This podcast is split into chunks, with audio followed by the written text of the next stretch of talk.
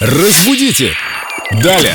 С нами Виктория Полякова, культуролог, знаток русского языка. Все общество во внимании. Сегодня у нас такой очень общественный вопрос. Остро социальный. Вика, привет. Привет, ребят. Мой добрый друг в сторис опубликовал пустой авиасалон и подписал «Рай для социопата». Я так переморгнула и подумала, это не про него, он хороший, добрый. Либо ты просто чего-то о нем не знаешь. Да.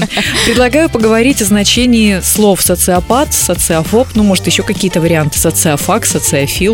Да, действительно, очень часто эти понятия путают, и мы сейчас разберем, чтобы все понимали, когда и где какое слово использовать, и никого ненароком не оскорбить. Социопат – это тот человек, который не любит общество, не любит людей и может как-то себя, вероятно, агрессивно проявлять, но, опять-таки, при определенных условиях. Социофобы, они просто избегают людей, то есть они очень тревожные, очень беспокойные. Собственно говоря, вторая половина слова «фоб» – фобия. И означает это боязнь людей. То есть они стараются не попадать в большие компании и, в общем-то, даже просто в общественных местах не появляться, в местах скопления людей, чтобы им там не, не стало беспокойно и не начать дышать в крафтовый пакет. Ну, даже на концерты им приходится покупать какие-то дорогущие билеты, чтобы сидеть в отдельной ложе и наслаждаться. Ой, я, я думаю, тут дело не в этом. Я думаю, они покупают такие билеты совсем по другим причинам.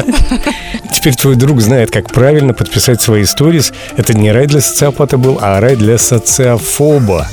Да, совершенно верно. А мы с вами любим людей, поэтому каждое утро рассказываем о нашем прекрасном русском языке. И ваши вопросы вы можете прислать нам, мы обязательно на них ответим. В группе ВКонтакте «Вопросы Виктории Поляковой». Разбудите! Далее!